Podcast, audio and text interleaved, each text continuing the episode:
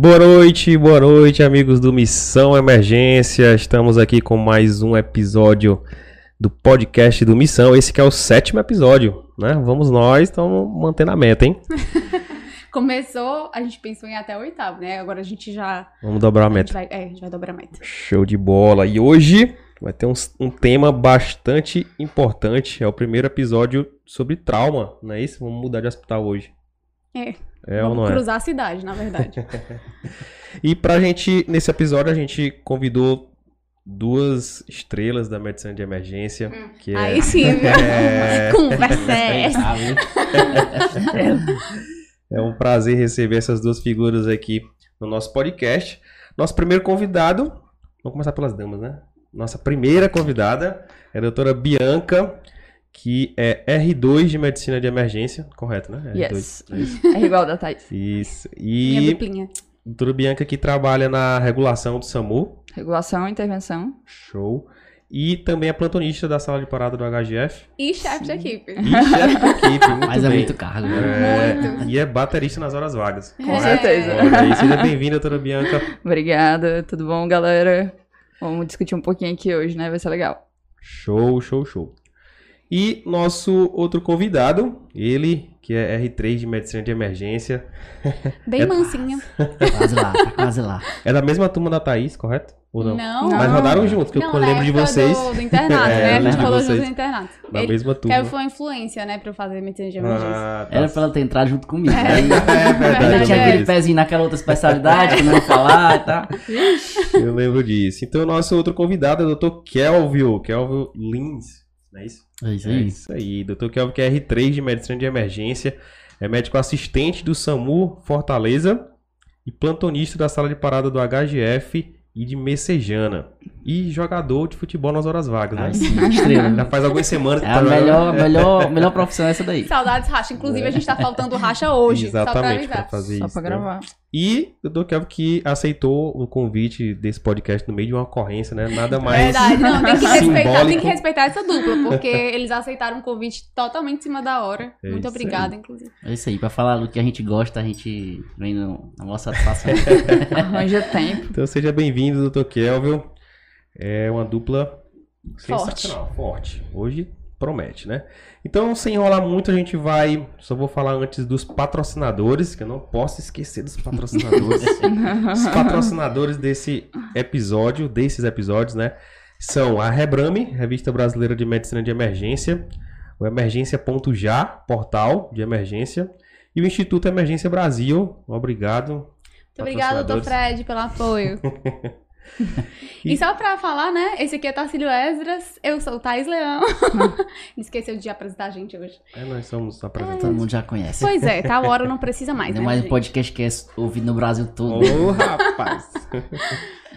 então vamos lá, né? Então é o seguinte, só para contextualizar o povo, hoje a gente vai mudar de hospital, né? A gente já teve caso né, no Hospital do Coração, já teve caso em outros na UPA, Na né? UPA. E hoje a gente vai começar o plantão no Hospital de Trauma, não é isso? Nosso amado Hospital de Trauma. Nosso querido, amado. né? E hoje eu vou já vou dizendo logo que hoje eu vou só, vou só aprender, né? Porque já faz algum tempo que eu não tô plantando no Hospital de Trauma. É, lembrando, nada impede que esse paciente chegue na UPA, né? Certeza. Bem lembrado. lá. Bem lembrado. É em qualquer Chega. lugar, na verdade, tipo interior, né? Enfim, É. pode chegar em qualquer hospital. Até no posto. Até no posto Até no posto saúde. Então vamos lá. Seguinte, estamos nós na parada, na sala de reanimação do Hospital de Trauma da nossa cidade. E eis que chega uma jovem de 21 anos, sem comorbidades prévias. Ela vem trazida por familiares em carro próprio. E essa jovem, ela é acometida, ela foi acometida por um projétil de arma de fogo, tem um ferimento, né, por, por projétil de arma de fogo localizado na região cervical. Já dá medo logo de cara, né? Cervical. Rapaz. Famoso tirinho no pescoço. Bem incomum, né? Para não dizer o contrário. Né? Então, pessoal, esse paciente acabou de chegar pra gente aí na sala, pra vocês, na verdade, né? Na, na, na sala de reanimação. E a primeira pergunta que eu queria fazer pra vocês é no geral, né, na abordagem geral desse paciente, o médico que está lá na porta, né, como vocês mesmos falaram, é um paciente que pode chegar na UPA, no hospital, no posto, no meio da rua, né? Quais são a, as, as prioridades, né? Como é que a gente sistematiza esse atendimento inicial, que é que eu não posso esquecer de abordar na hora que eu estou chegando, né, próximo desse paciente. Só para a gente tentar visualizar melhor essa paciente, né? Ela chegou andando, falando, ela chegou. Tava É, sangrando muito na hora, tava agitada, como é que ela tava? Antes É. disso, só para contextualizar, né, é tipo assim, é um caso que né, foi atendido, né, que Elvio participou desse atendimento e a gente vai comentar, né, Uhum. é, esse caso que acabou sendo, sendo conhecido por todos nós. A gente vai passo a passo, né, é, contar um pouco da história desse, desse caso. Bom, é, eu atendi essa paciente exatamente no JF e a chegada dela foi, foi uma paciente que foi vítima de arma de fogo. Na verdade, ela reagiu a um assalto, né? Foi trazida pelos familiares, como foi dito no início aí da, da vinheta, e ela já entrou na maca, né? Já foi colocada na maca, foi tirada do carro, colocada na maca, então é uma paciente tranquila na maca, acordada, Deve- né? né, Tranquilo, né? tranquila, não, não tinha agitação, não era vi- visualizado nenhum sangramento ativo importante. Uma paciente que aparentemente estava estável. Não certo? daria trabalho. Aparentemente não. Talvez uma paciente conversando, contando toda a história, foi levada para a sala de reanimação pelo local da lesão, Certo. certo? Então assim, uma paciente que não tinha sangramento visível, as roupas não estavam sujas, como se fosse um sangramento volumoso. Então assim, que tivesse perdido muito sangue no caminho. Tudo isso é importante no atendimento vítima de trauma, né? A gente já tem que ir batendo o olho no paciente e dependendo do- da cor da roupa, do jeito que Uhum, chegou, é. a gente já tem que começar a suspeitar de algumas coisas, né? Isso é importante. Mas assim, aparentemente, inclusive a gente nem, nem via a lesão de cara. Né? Uma paciente super tranquila no leito, deitada, acordada, contando toda a história. E aí a gente partiu para a abordagem inicial para investigar realmente o que, é que tinha acontecido. Foi mais ou menos isso. Beleza. Ok. Importante, né? Essa visão inicial, né? Mas aí eu passo a bola para vocês, né? É, nesse momento aí, que, que pontos, né? Que pilares seriam os mais importantes para a gente abordar esse paciente? Acabou de chegar, esse paciente foi para a sala vermelha, Vermelha. né, na sala de reanimação. É, o que, que ações priorizar né, nesse momento, né? Tem uma, alguma sistemática que a gente poderia organizar? O que é que eu preciso perguntar e pesquisar para esse paciente, né? É interessante que essa paciente ela chegou por meios próprios, né?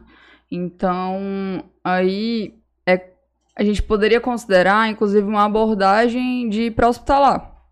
Sim. Porque ela não, não veio trazida pelo SAMU, então é, a gente poderia usar aquela abordagem do PHTLS, né? É, não o ABCDE, mas o XABCDE, que muitas vezes já é feito lá na rua e depois que a gente recebe no hospital já foi feito completamente. Aqui, a primeira coisa que a gente ia ter que olhar nessa paciente é o X. Se tem alguma hemorragia sanguinante. É, por mais que a via aérea mate muito rápido, né? A gente tem que primeiro ver se tem alguma hemorragia sanguinante, porque se ela chegasse já com sangramento ativo ali do, do pescoço, já teria que ser Abordar. abordado na hora. E aí a gente seguiria para o ABCDE, né? É, o A parando aqui, né? Porque a gente gosta de falar de via aérea, né? a gente, Mas, um mas- mas no, no X já não, não tinha, né? Não, Não tinha tinha. Ela lesão. não tava sangrando muito. Não tinha. é, então Na aí... verdade, ela não estava sangrando nada, certo? A gente visualizou porque a gente foi, a gente foi coletar a história e aí a gente, os familiares gritaram que ela tinha levado um tiro e a gente quando foi investigar tinha uma lesão única cervical, tamanho de uma moeda, mais ou menos de 10 centavos assim, uma moeda pequena, Tem mas que moeda é essa? uma moeda de 10 centavos, É. Uma é de um real. 10 centavos. Mas não tinha sangramento ativo. De dólar. Não tinha saída, ela, Não. ela só lesão de entrada. A gente só encontrou essa lesão. Certo. E, e aí, assim, um dado que é, é importante lembrar que a- mesmo que a gente não veja sangramento ativo, 25% das, das lesões é, perfurativas, né, de pescoço são a- associadas à lesão vascular, mesmo que a gente não veja. Então, muito prevalente, mesmo assim a gente vai continuar procurando lá no C, né. Aí, é, chegando no A, a gente já veria logo se ela teria alguma indicação de, de via aérea definitiva, é, por exemplo, se já tivesse insuficiência respiratória, é, se já tivesse um hematoma em expansão, né, que aí entraria na, num curso clínico desfavorável, é, já veria se tem alguma lesão borbulhante, Uhum. sinais graves mesmo, né, de, de acometimento de via aérea. Aí no B. Pelo que o Kelvin falou, ela tava conversando. Conversando. É, a característica da. aí, vamos lá. A característica do, do A, né? Como a Bianca tava falando, desse, desse caso, essa paciente ela tinha uma característica de. Tava falando sem dificuldades, porém falando um pouco baixo, certo? Ela falava um pouco baixo e aparentemente tinha uma discreta rouquidão na voz, mas assim, era uma coisa que era mais talvez pela, pelo tom de voz que ela falava, certo? Foi isso que a gente pôde perceber inicialmente. E isso é importante pelo quê? Essa, essa percepção, por exemplo, dessa alteração de voz, né? Exatamente. Aí é um sinal de alerta pra gente lembrar que a via aérea pode estar começando a, a ser comprometida. Certo. né? Então, rouquidão, é, paciente com estridor, né? No momento da respiração, principalmente na inspiração, são coisas que a gente tem que buscar. É, então, assim, conversar com o paciente, o fato dela dizer o nome e a idade dela e contar o que aconteceu me traz um, um boom assim, de, de informações enorme, né? Eu consigo ver, a- é, estimar a perfusão cerebral dela, que está adequada, que não está. Eu consigo ver se a veia está comprometida ou se tem sinais de iminência de comprometimento, né? Se tem é, é, a nível de consciência da paciente, como é que tá. Então, assim, simples essas informações iniciais que a gente coleta, isso acaba nos ajudando nesse ponto, né? Então, a característica do A foi mais ou menos essa na chegada. Isso é Então, legal até pra exemplificar mais, porque às vezes fica muito abstrato na- quando a gente tá na faculdade, o que é esse A, como é que avalia esse A. Como a Bianca falou, por exemplo, uma hematomia expansão, às vezes um enfisema subcutâneo, às vezes você precisa palpar, né? Então o A envolve uma avaliação às vezes maior do que você é tá aquela procurando. coisa, né? né? Acho que o A sempre é, é proteger via aérea, né? Mas É. tá, o que é, É, proteger é via proteger? aérea? Proteger Isso. de quê? Né? Exato. A depender da lesão, né? É, Eu costumo Isso. dizer que quando, eu- assim, lá bem atrás, né, quando, quando eu comecei a estudar isso, aí eu via a- o nome, obstrução de via aérea. Eu ficava, mas não chega muito paciente engasgado, né? via aérea. E como é isso, né? É. Aí, tipo, a gente vai estudando, a gente vai descobrindo que a principal causa de obstrução é a queda na- da base da língua, né? E aí, nesse momento no ar, né, o que o Kelvin e a Bianca estão falando de é, procurar sinais que mostrem a obstrução de via aérea, né? Para poder é, abordar, né? Ou já acontecendo, ou então na iminência de, né? E aí fica só uma dica mais para a prática, né? Lesão cervical, até que se prove o contrário, é uma lesão que, se não está grave, ela vai evoluir. Sempre parta, parta desse princípio, né?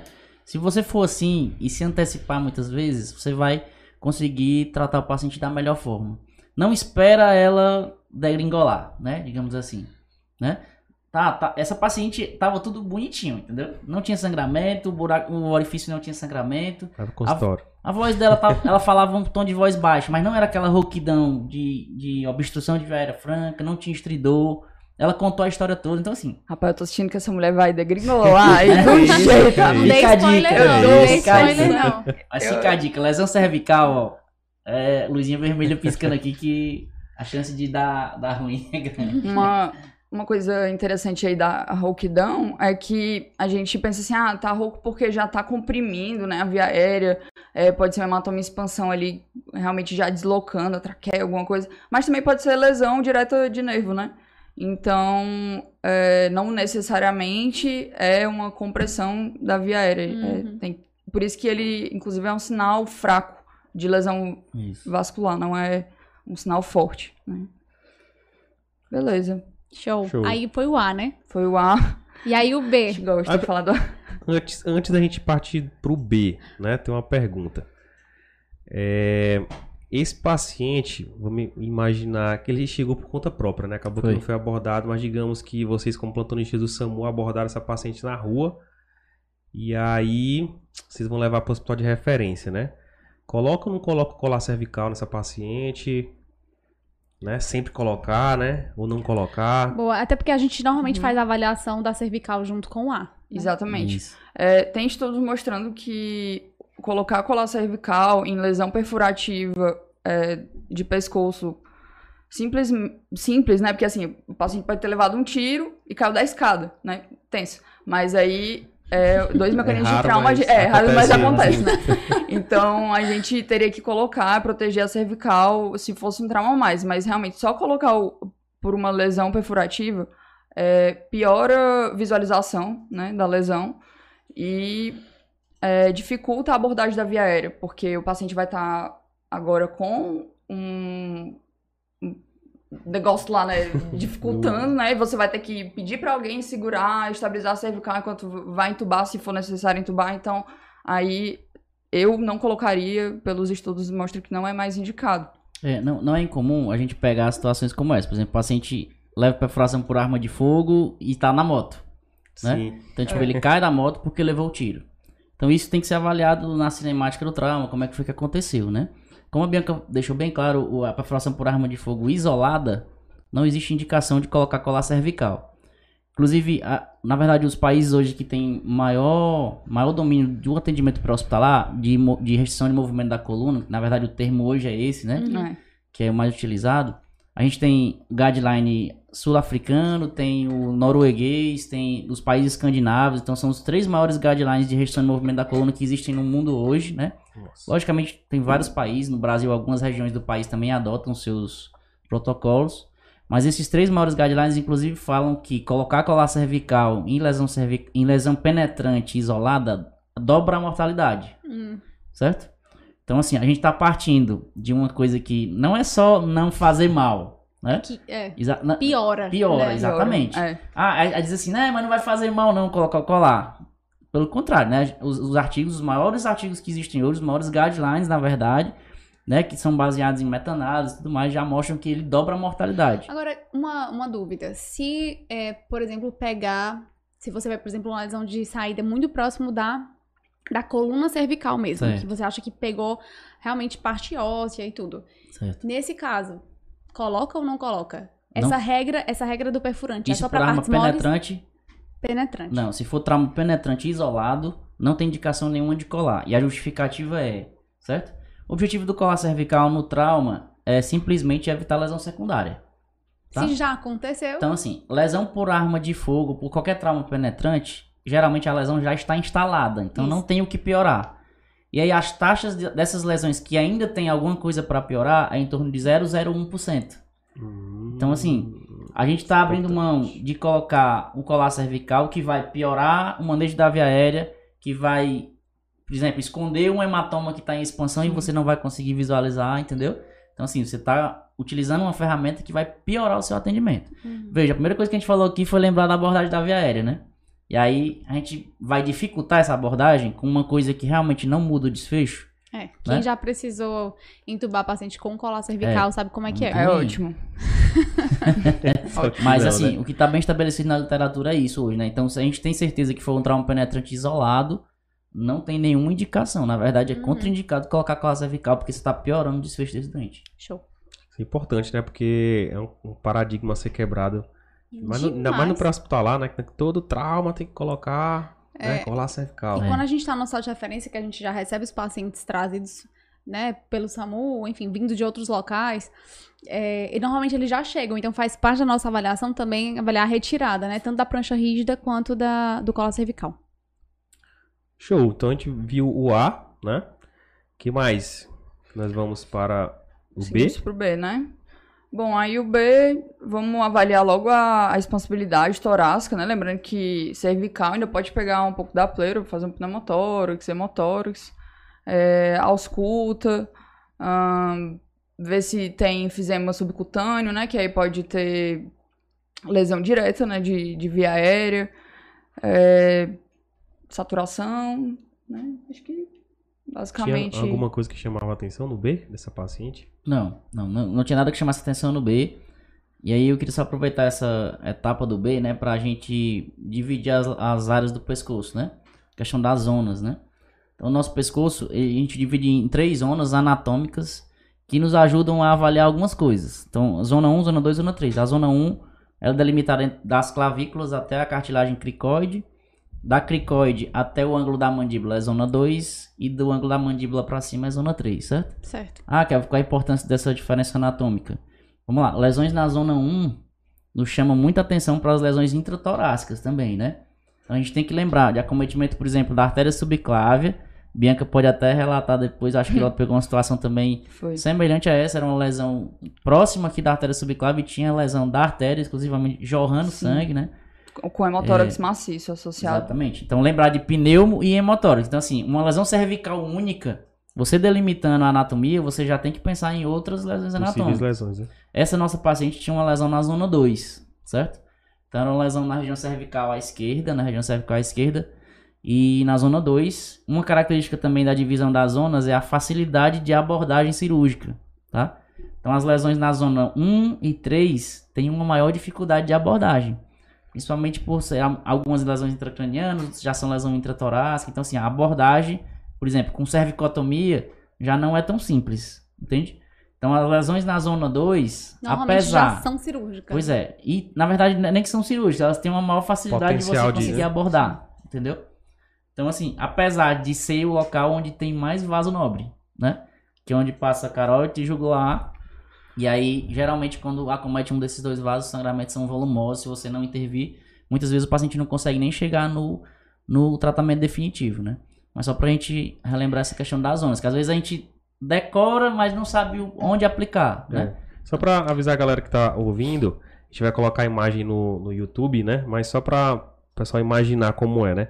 Zona 1, zona 2, zona 3, de inferior para superior, né? A zona 1 seria a mais inferior, não é isso? Da clavícula até a cartilagem cricóide, a zona 2 da cartilagem cricóide ao ângulo da mandíbula, e a zona 3 a mais superior, que seria do ângulo da mandíbula até a base do crânio, certo? A gente vai colocar a imagem aí pra gente ficar mais, mais visual. Eu acho meio injusta essa divisão. Se você for ver, a zona 2 é desse tamanho, a zona 1 é pequenininha e a zona Sempre 3 é... pega na 2, né? Sempre a pega na dois, 2. tipo assim, Ah, qual é a zona que tem mais Mas- acometimento? A zona 2, né? É, pois é, tipo assim. Mas assim, é, estudando pra esse podcast, né, o, o tempo curto que eu tive, porque foi avisar. Foi avisado ontem.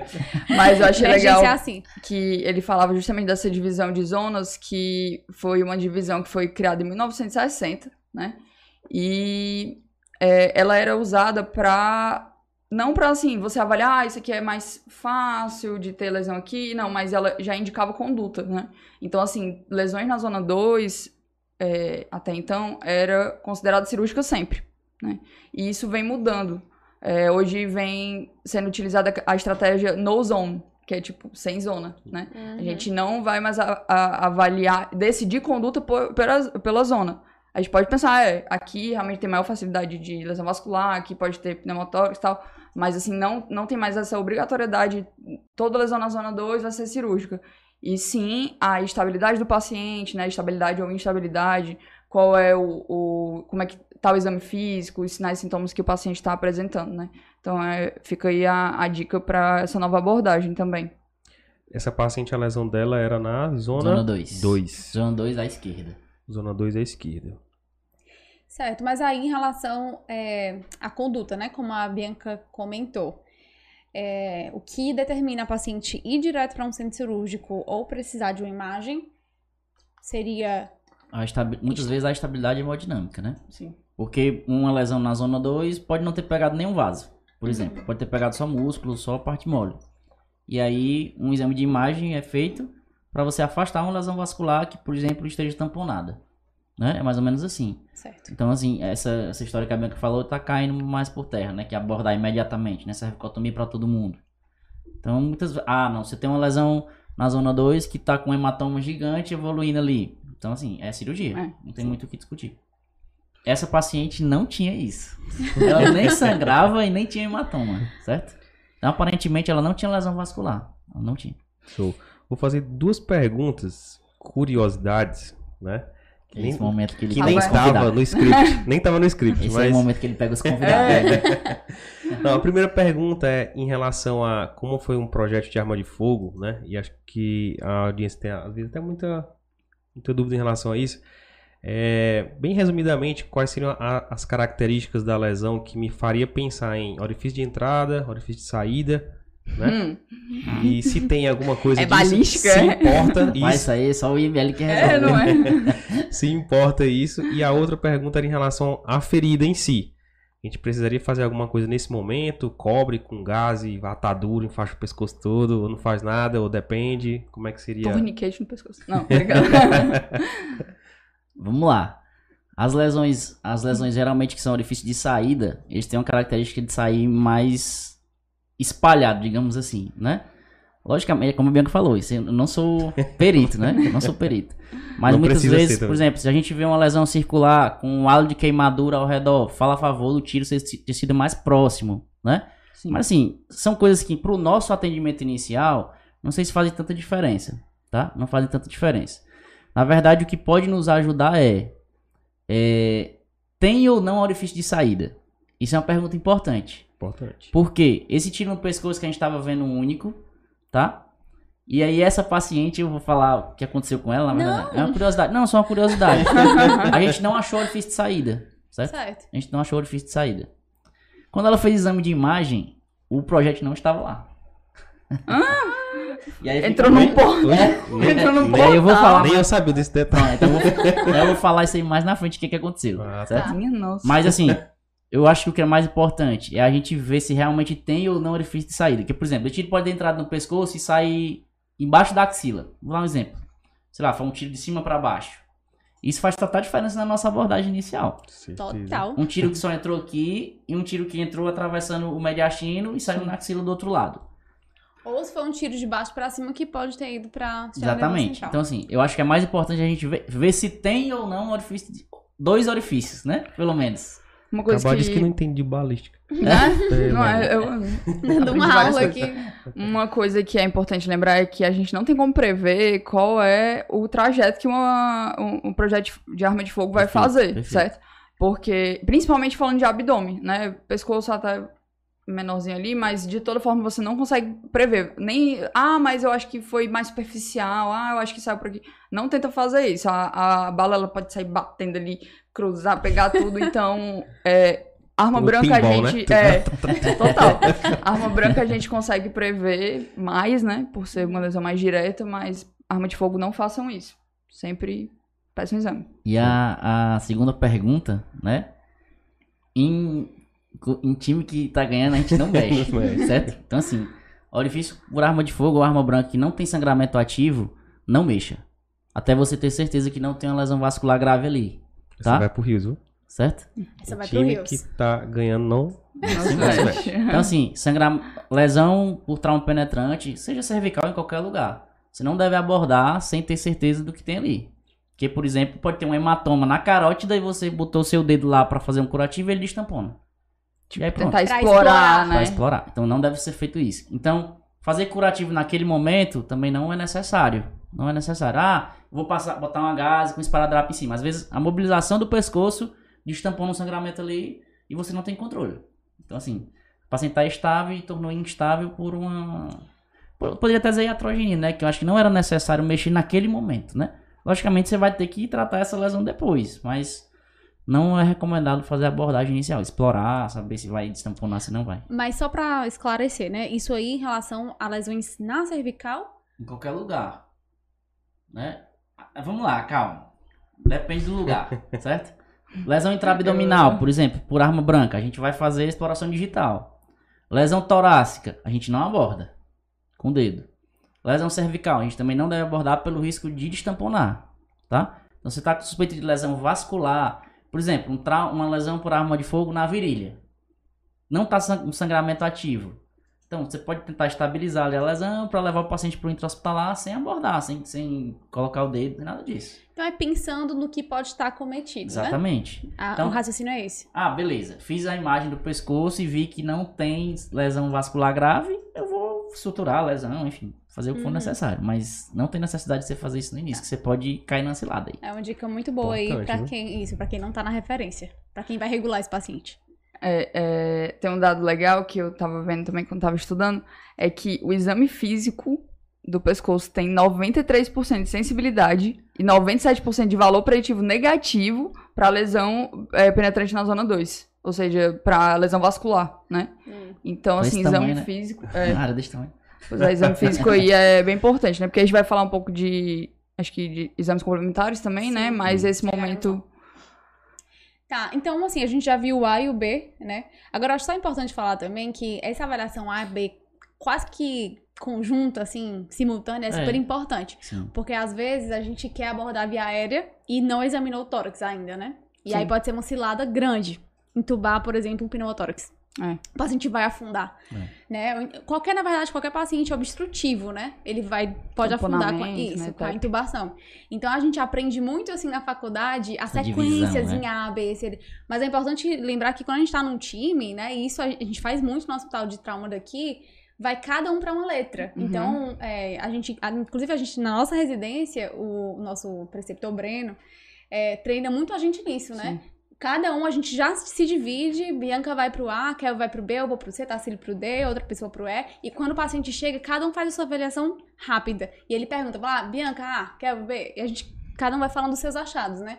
É, tem mas que ter só, muito mas só cuidado. lembrando que a gente fala aqui, tem- ah, lá vocês têm cinco residentes, né? Mas essa avaliação das cinco etapas, uma pessoa só pode fazer muito Uhum. rápido, né? Rápido. Muito rápido, né? Isso. Então, assim, é aquela coisa, pra não lembrar, ah, eu decidi por entubar, eu vou parar tudo pra entubar. Não depois tem como eu fazer aqui, porque não tem assim. Não, não é isso não, né? Esse aparelho tá Isso. faltando Aí aqui. né? você vai, entuba no A, quando vê, você se lasca. É, porque você não, não avaliou o B. o Essa C. avaliação é pra ser muito rápida, né? Quando ela, torna, quando ela se torna sistemática, né? E aí vai o treinamento da sua equipe toda, Isso, equipe de enfermagem, equipe de técnico, todo mundo que participe do atendimento, né? Pra você conseguir fazer uma coisa rápida e, e objetiva, né? Excelente, vamos pro C? Simbora pro C. C, né? É, no C, como a gente já não viu nenhuma lesão sanguinante no X, aí aqui a gente vai ver se tem algum sangramento ativo, né? E aí acho que é onde a gente fala de controle de hemorragia, né? É, se tiver algum sangramento ativo, a gente vai tentar, de alguma forma, parar esse sangramento, né?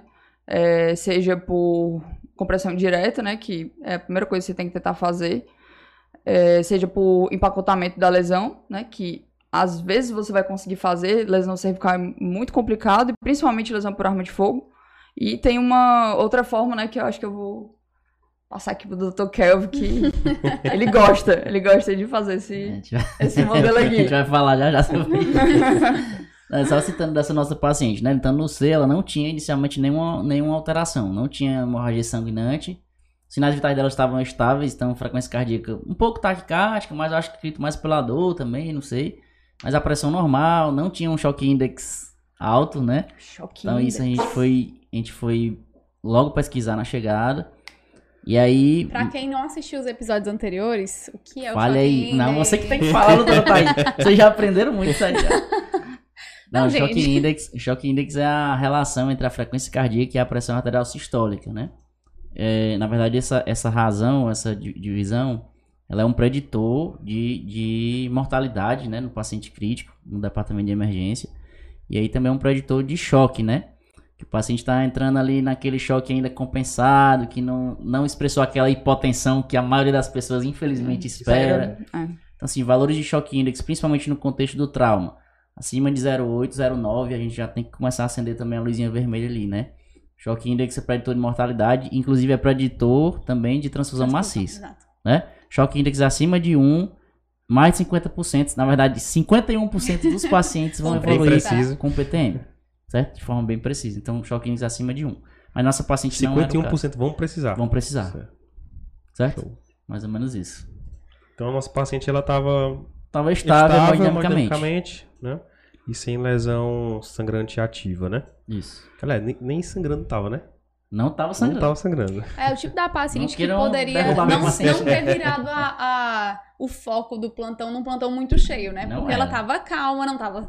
Enfim, não, não tinha assim, não tava sudoreica, nem, enfim, impotência. E aí eu vou puxar a sardinha pro nosso lado, né? É, Se não importante. tivesse residente de emergência lá, não especificamente eu, esse paciente teria ficado lá no cantinho. Mas eu estando lá, certeza. Teria, né? paciente Mas facilmente, porque. teria ficado no cantinho, teria ido fazer. Enfim, a gente vai falar o, o final da história, mas, mas é importante ter esse olhar. Mas é aquela coisa, a lesão cervical, desde o início, quando eu vi, ela já me incomodou. Certo? Só o fato de ter aquela lesão ali, ah, mas não tinha nada, o paciente tava conversando, não sei o quê. Mas em nenhum momento eu fiquei tranquilo com aquela lesão. Cara, é um tiro no pescoço, né? tipo assim. Não é isso? É, Não, tá é. tranquilo ali, tá falando tudo, eu vou E contar a onde é que história. tá a bala? Onde é que tá? Até então o a tava dentro. bala. Até então a É, bola eu tava dentro. é, exato. É, outra coisa aí que é importante, né? no- até no ambiente mesmo de pré-hospitalar, que você tá lá é, sem conseguir uma. Ah, medir uma pressão, alguma coisa, ver os sinais indiretos, né? De, de hipotensão, é, a- aquela pele fria, pegajosa, tempo de enchimento capilar, é, rebaixamento do sensório, né? Isso tudo fala a favor de um choque. Antes mesmo de você ver. Ver pulso radial. Se o paciente tem pulso radial, provavelmente a pressão a arterial a sistólica dele já está acima de 90. Então, antes mesmo de você ver qualquer parâmetro de saturação, pressão, já olha pro doente. Isso aí. Por isso que eu perguntei, assim, assim que começou, como é que ela tava, qual era a cara dela. Porque a gente O olha jeitão, logo, né? né? O jeitão da A chegada. cara Tem beiço branco, não tem beiço branco. Opa, beiço branco é mortalidade era- altíssima. era Tem que fazer um estudo com beiço, beiço branco. montar esse protocolo. Genuinamente cearense. então o C tá aparentemente tranquilo, Tranquilo. né? Então vamos pro D e pro E. D primeiro, né?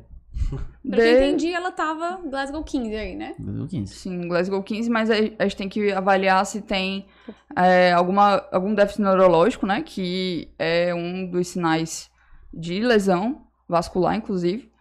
Por exemplo, pe- pegou a carótida, ele pode fazer um AVC, inclusive. Ver pupilas, que vai ser bastante importante nesse caso. E realmente o Glasgow, né? Ver se tá rebaixada e tudo. Como é que ela tava? Bom, essa paciente estava consciente e orientada. Ela mesmo contou a história, como eu falei. As pupilas dela tinham uma coisa que chamava atenção, ela tinha uma anisocoria. Então a pupila dela esquerda era maior do que a direita. Tá? E deixaram, deixaram a mulher no canto. Anisocórica. Pois é. E aí essa paciente tinha. Pois é. Essa paciente também não mexia do pescoço para baixo. Então ela estava tetraplégica, Senhores. Ui! certo? Então beleza. Aí Então ela, ela não chegou andando. Não, não, ela chegou na maca. É, Tá. Ah, isso. tá. Muda alguma coisa. Bom. Eu não falei que ela tinha chegado andando. Chegou bem zona. A pessoa chega andando aqui com um tirozinho no pescoço. Rapaz, ela chegou na macazinha deitada lá, ó, tranquila. Tranquila. Também não se Depois- mexia, né? Bem tranquilo. Exatamente. Mas Não, você não tinha chegou- como avaliar isso olhando Chegou bem consciente, só não se mexia. Chegou na maca, né? Bom, aí, a- aí eu vou lançar uma, uma discussão na mesa, Certo. certo? Vocês acham que essa anisocoria dela é por hipertensão intracraniana? Não bate, né, com a clínica. Não Não bate. Parece ser alguma lesão direta, né? Direta é. de. De nervo ou algo assim. Pois é, exatamente. Não bate uma coisa com a outra. Às vezes a gente pode. Ah, vou entubar essa paciente porque ela tá anisocórica com hipertensão intracraniana. Então, tipo assim, será que realmente a indicação da né? Intubação é essa? né? Né? Exatamente. Fazer manitol aí, será que. Não ia dar certo o manitol nessa situação. Então, Vai que pegou a carótida, fez um AVC, Hum, esquemeu o cérebro todo e. Ah, mas ela não estaria falando.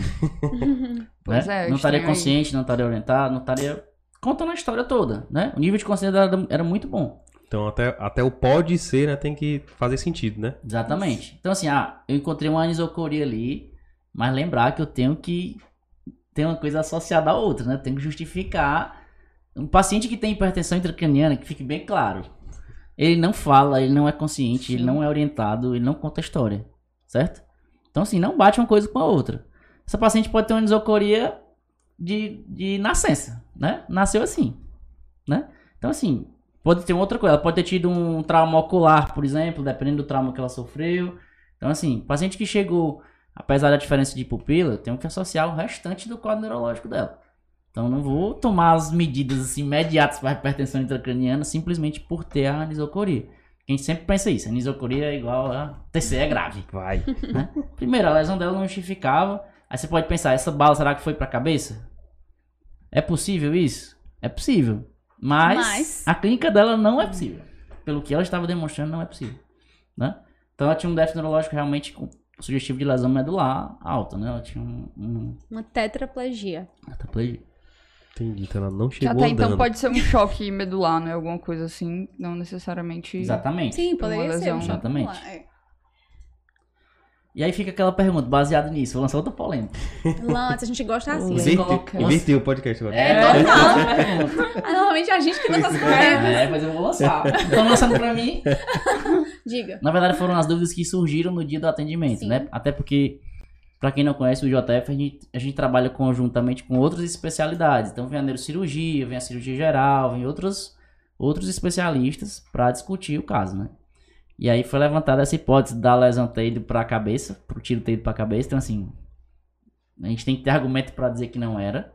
E outra coisa, essa paciente merecia o colar cervical nesse momento ou não? Hum. Já que ela tinha uma lesão cervical instalada. Na verdade, eu fiquei convencida, né, já no começo, que não, justamente por já ter a lesão instalada. Exatamente. Exatamente. E aí foi onde a gente bateu o pé, entre aspas, né? Justificando, mostrando a literatura do porquê não colocar, né? Mas ainda assim, alguns outros especialistas ainda acham que essa realidade tem que ser colocada. Você acha que o colar vai prevenir piora da lesão. Mas, tipo assim, um paciente tetraplégica, teoricamente, ela não tem muito o que piorar. É. Né? A lesão ali foi pelo tiro, exclusivamente. Ela não caiu, ela não, entendeu? Uhum. Então, quem, assim, quem defende o uso nesse momento aí seria pelo fato de ter uma, uma tetraplegia déficit associada. neurológico. É, tem um exatamente, déficit tem o neurológico. neurológico, né? Que é um dos critérios que Isso. entra pra você não tirar o colar. Exato. né? Sem fazer exame de imagem. Né? Que tem o Nexus, o Canadian. Canadian, Esses isso. critérios que a gente. Se tiver déficit, você não tira o colar do, do paciente, né? Exatamente. Nesse caso. E quem chega sem, você vai colocar? Se for trauma penetrante, porque a literatura mostra que não deve. Não, não faz sentido. Não deve. Mas se tivesse claro. com colar aí, ninguém tirava. Eu tiraria. Muito macho. Caramba, macho. Eu tiraria, mas assim, baseado no que a literatura mostra. Não é um Uhum. achismo meu, né? Até porque essa paciente tem outras prioridades. Certeza. Tem outras prioridades. Então ela tinha anisocoria, esta paciente. Sim. Mas não tinha sinais de hipertensão. Ela estava consciente e orientada. Excelente. Então, mais alguma coisa no D? Digno de Não, nota? acho que é isso. E no E, ela não tinha nenhuma outra lesão. Era só a PAF no pescoço e nada mais. Lembrar que é super importante despir o paciente, virar o paciente, né? Em, em bloco, se, se possível, enfim, se, né, se indicado. Porque muitas vezes você pode comer bola, né? Tipo, de deixar passar Tem alguma algo coisa. atrás. Isso, tem algo atrás. Então, é, enfim, lembrar desse detalhe. Eu já peguei, inclusive, uma lesão por PAF é, é sanguinante no couro cabeludo. Né, que o couro cabeludo, ele sangra, viu? Menino. Pra caramba. Não sei se vocês já né? viram, vezes é. Então, assim, você tem que olhar sempre posterior. E aí, no E, é importante lembrar da hipotermia, né? Você despia o paciente, você cobre de volta. O E termina quando você cobre o paciente para evitar a hipotermia e a tríade letal. Excelente. Então, assim, a gente até agora a gente fez a avaliação, vamos dizer assim, mínima que esse paciente precisa, né, quando chega pra gente ou no pré-hospitalar ou no intra-hospitalar, né? Que pode ser feito em qualquer lugar. Qualquer canto, Né? qualquer E médico, até é. agora não, Não teve nenhum exame. nada de, Isso, de especialista ainda, né? Então, qualquer médico que atendesse essa paciente deve fazer esses passos né, que a gente né, acabou de falar. E agora eu vou avançar na discussão, certo? Partindo do ponto que a gente tem quatro emergencistas aqui, né? Que outras. Como é que é o mindset do emergencista nesse ponto, né? O que é que ele está pensando no que pode acontecer e dependendo do que ele estiver pensando, que outras medidas, né, a gente começa a pensar ou poderia já preparar, não- sei. Como é que como é que pensa, né, a cabeça do emergencista nesse ponto? Você falou uma coisa aí que chamou a atenção, né? Pela característica da lesão, já, já, não, já não gostei, né? Acho que fiquei meio é o que a Bianca falou, né? Eu tiro no pescoço. É, né? tiro no pescoço, Então, né? assim, Numa paciente tetraplégica. Anisocórica. Rapaz, se algo- você é. Mas não essa, ficar alerta... essa misocoria não me emociona, pelo fato dela estar acordada. Sim. Tem que ser a misocoria pra mim não, não faz Mas no diferença. mínimo assim, intriga. não- É, intriga. É. Você fica. Fica bugado, pô. Então, assim, se até nesse momento a gente não achou uma, algo objetivo para agir, vamos dizer assim, é, de pronto, né? É, eu acho que a preocupação agora deve ser no que que eu posso precisar agir, né? E aí eu refaço a pergunta que eu como, que, como é o mindset do emergencista para nesse ponto, né? É, a partir daí, devo pensar em quê? Devo estar preparado para o quê? A verdade é assim, fizemos a avaliação. E agora? Vai prescrever o quê? Vai pedir o quê? Enfim, vai fazer o quê com esse paciente na mão? Ao cirurgião. Deve ser o dia, né? Bom, essa paciente, essa paciente tá super estável, hemodinamicamente, né? Então, assim, ela não tem que ser feito reanimação volêmica imediata, então não precisa daqueles 2 litros de soro lá que a gente via antigamente no, no na TLS, que era pra todo mundo. Mas agora essa paciente, é como a Thaís falou, né? Se ela não fosse essa alteração neurológica, era uma paciente que teoricamente não era de sala vermelha. Acabava que ela era de sala vermelha pela localização da lesão. Aí é onde eu quero chegar, da Era importância Tiro disso. do pescoço. Exatamente. Exatamente. Porque assim, o fato de não ter sangramento, não ter hematoma, não ter comprometimento da via aérea, essa paciente poderia ter sido triada, inclusive, para outro lugar, Uhum. né? Então o seu serviço também pode falhar em relação a isso, né? Então a paciente no pescoço não pode estar na cadeira esperando atendimento no consultório. né? Porque ela pode piorar a qualquer momento. Né? E são essas piores que a gente tem que pensar.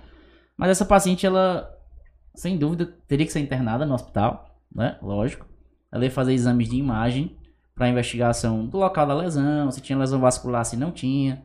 Então ela teria que rodar vários setores do hospital, ela teria que ir para medicação, é, pegar acesso, né, fazer medicação, então ela teria que fazer raio-x, ela teria que fazer tomografia, ela teria que fazer, é, sei lá, ser transportada para coleta de exames, se não fosse feito na sala vermelha. Então, assim, isso são coisas que complicam ainda mais o fato dela ter uma lesão cervical por arma de fogo, né? Então a gente tem que pensar nesse percurso todo que ela vai ser investigada, que ela vai passar pelos pareceres da traumatologia, da neurocirurgia. Será que essa lesão cervical realmente tá de boa? Tá tranquilo? Então, assim, aonde a gente tem que agir, né? É mais ou menos isso. A gente tem que começar a pensar, né? O tempo que ela vai ficar andando de um lado pro outro, o tempo que ela vai ficar sem estar sem tá sendo observada, sem estar tá sendo monitorizada o tempo todo. Então, isso a gente tem que começar a alertar, né? O emergencista, apesar de que a gente gosta de emoção, a gente não gosta de que. De, as coisas deem errado é, no lugar errado, errado, não. A gente não gosta de coisa dando errado, nem adrenalina, não. Então, assim, na verdade, a gente vai logo procurando onde é que pode dar errado aqui. Onde é que vai complicar, que eu quero evitar, porque eu quero que seja tudo tranquilo. Então. É se der errado, que seja num lugar que a gente resolve. É, exatamente. então, porque uma coisa é ele já chegar ruim, né? É. O outro é você pegar um paciente relativamente estável e ele piorar na sua mão sem você prever. E num ambiente teoricamente controlado, né? Controlado. Isso. Já controlado. Foi, no último episódio a gente conversou muito isso com o Matheus, né? A questão de você meio que planejar, fazer, visualizar assim qual vai ser os próximos passos da gente com esse paciente, onde é que você espera que ele esteja, né? Onde é que ele vai chegar. Por exemplo, aí essa paciente, imaginando que ela não estivesse no hospital, estivesse na rua, né? Eu peguei um caso parecido no pré-hospitalar, que é o Vilema, que eu conversei com ele. É... Essa paciente, vocês levariam ela de ambulância para o hospital sem entubar? Por exemplo? aí a polêmica é grande. Pois é, porque pensando que ela, ela levou um tiro no pescoço, tá sem sangramento, tá estável, mas a bala não saiu, não vi, não vi nenhuma saída. E eu não sei o que pode acontecer ali. Se, por exemplo, fez um hematoma que tá tamponado. E aí é, eu boto ela na ambulância, Nossa, passou num toda, buraco, passou num buraco aí, buraco. do nada jorra sangue. Então é uma paciente que Tem você. buracos, pô. Ó, buraco Fortaleza Diamante. Acho que todo o áudio que eu gravo no carro tem algum. Eu caio no buraco. É pra escutar o pneu sofrendo. É, exatamente. Hoje então, mesmo teve um. Dá, é uma coisa assim que você fica lá olhando assim, rapaz, meu paciente tá bem, tá estável, conversando, saturando bem, sem insuficiência. Eu vou ter que entubar para poder transportar. Então é uma segurança. É muito melhor você entubar antes do que você entubar na loucura ali, a paciente sangrando, né? É, eu acho que isso vale também para o paciente estar tá no hospital. Ela vai ter que descer para fazer o anjo TC, é, ela vai ter que fazer é, qualquer movimentação ali, mesmo para examinar. Mudar de uma maca para outra. Mudar de uma né? maca para outra, esse sangramento pode destamponar.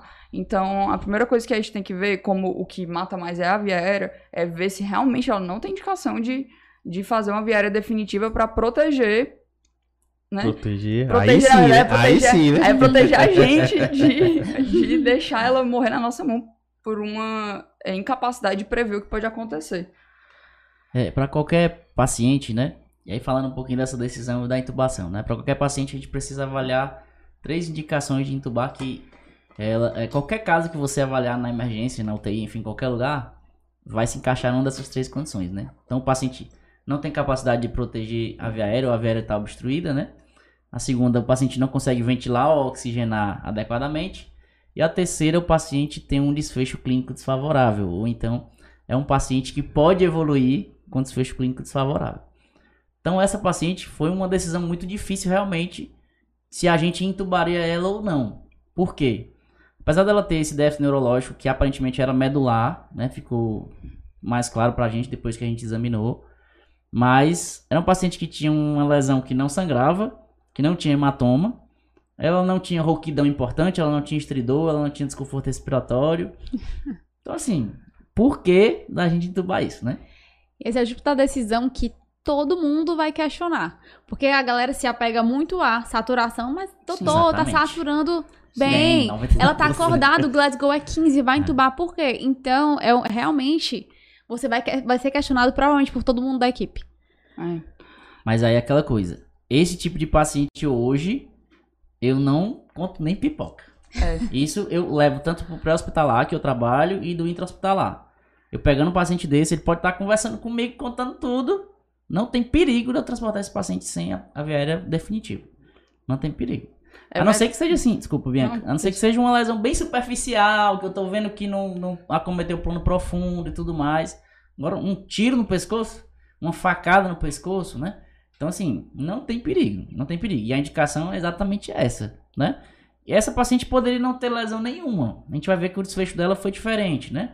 Mas, assim, ela poderia não ter lesão nenhuma e eu entubei ela de graça, entre aspas. Eu acho que não foi de graça. Eu, eu, eu entubei ela de como forma de protegê-la de um desfecho ruim que ela poderia ter. Tá né? respaldado, né? Pela literatura, inclusive. Exatamente. Então, assim, eu acho que é uma coisa que, com o passar do tempo, não deve ser mais um questionamento da equipe toda.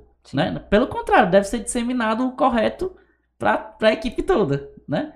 Mas é isso que é importante, a gente ter o argumento para isso. Né? E foi assim que eu convenci os staffs na época a entubar essa paciente. Né? Realmente, como a Thaís falou, fui questionado por todos os especialistas que estavam lá do porquê de eu estar me precipitando em entubar alguém. Precipitando, né? Exatamente. Engraçado, É. é engraçado. E quando pra gente o raciocínio é, É o contrário. antecipando. Exatamente. É. Exatamente. É onde tá. É você se antecipar a um- uma coisa catastrófica que pode acontecer. Ah, você está trabalhando com a hipótese? Exatamente. Que se acontecer, não tem jeito para paciente, né? Vai ser uma catástrofe. É, gente, Então, assim, é- essa paciente a gente optou por entubá-la antes dela sair da sala vermelha para fazer qualquer exame. Então a gente entubou tranquilamente, pré-oxigenou, fez todo o passo a passo da intubação, um ambiente controlado, tranquilo, monitorizado. Entubou tudo com o quê? mais. Bom, a gente aí a gente usou a técnica de intubação de sequência rápida, né? A gente tem outras opções, a gente pode até discutir alguma coisa em relação a isso. Mas assim, era um paciente que não era combativo, tinha um déficit neurológico, então conseguiu pré-oxigenar sem nenhuma dificuldade, não tinha sangramento ativo, mas lembrar que o nosso aspirador estava montadinho ali, porque a gente não sabia o que poderia acontecer durante o procedimento, né? É, então foi intubação de sequência rápida, a gente us- utilizou etomidato, succínio colina e deixou a sedação contínua. certo? Eu entraria logo com buge. Só pra garantir, porque aumenta o sucesso de primeira passagem, né?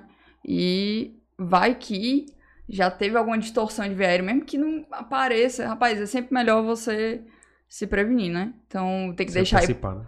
É, se A palavra é essa. É, deixar plano A, B, C, D, né? Tá preparado É. pra fazer uma crico, inclusive. É, isso tudo tava preparado, né? Tava tudo no ponto, inclusive a crico.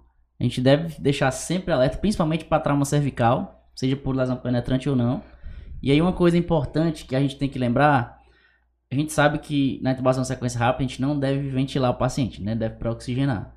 Paciente com lesão cervical, a gente deve evitar ventilar o máximo possível.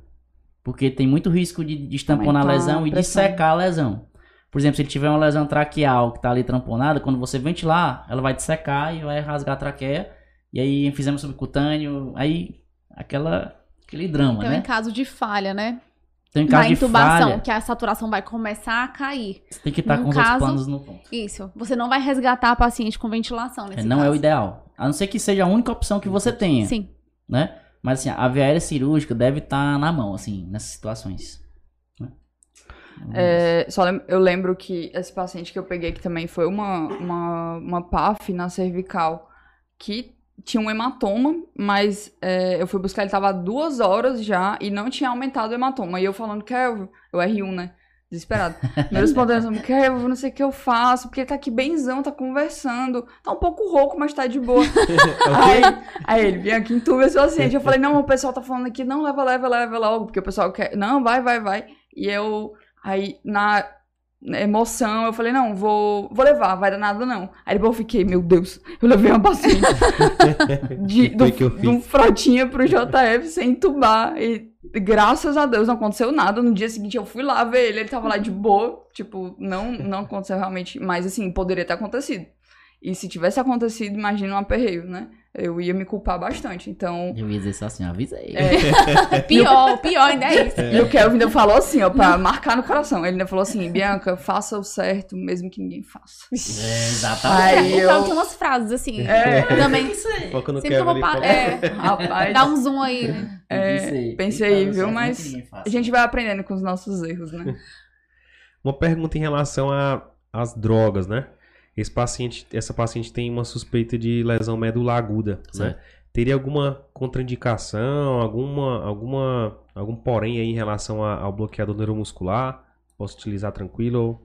É, existem muita dúvida em relação ao uso da succinilcolina especificamente, né? É, então, o- os livros de intubação, enfim, que colocam essas definições, colocam que hipercalemia, lesão medular aguda ou AVC agudo, né? É, são contraindicações ao uso da succinil, porém a gente tem que lembrar o tempo que isso deve ser considerado, né?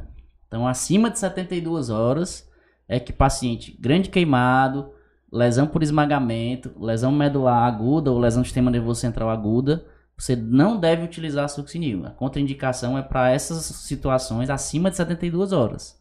Então não tem nenhum problema você entubar qualquer um desses, desses traumas, né? Que eu citei aqui com a succinil, como esse bloqueador. Então não tem nenhuma contraindicação. Outra pergunta em relação à medicação, mas não é da intubação. Lesão medular e corticoide. Teria cabimento nesse na prescrição dessa paciente ou não? Não, nenhuma. Nenhum nível de evidência. Né? Ah. Nenhum guideline recomenda você fazer corticoide, né? Para essa situação. Inclusive caíram nos concursos Isso. recentemente. Exatamente. Os concursos Alô, que a Estamos. Saúde. no aguardo do gabarito É. e da lista oficial. Se você estiver vendo e for organizador do Fundo Saúde, Por por favor. Mas inclusive caíram nos concursos, né? É uma, é uma questão muito pertinente isso aí, mas realmente não tem, não tem nível de evidência, não tem recomendação para usar. Beleza. Aí só, acho que rapidinho, falando só da droga de intubação, né? É, o indutor, pensar em, em escolher um indutor que deixa a hemodinâmica o mais estável possível, né?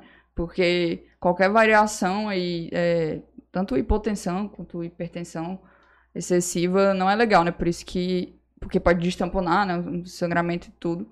É, eu escolheria realmente um etomidato ou ketamina nesse caso, evitando midazolam, fentanil, Propofol. E no caso dela foi feito dose cheia mesmo. Ela nem cho... nenhum choque cheia. index estava alterado, É, né? Então foi cheia. 0,3 de atomidato. Então, assim, era um paciente que realmente a gente queria, como ela tinha lesão medular, a gente queria realmente uma paciente bem sedada, né?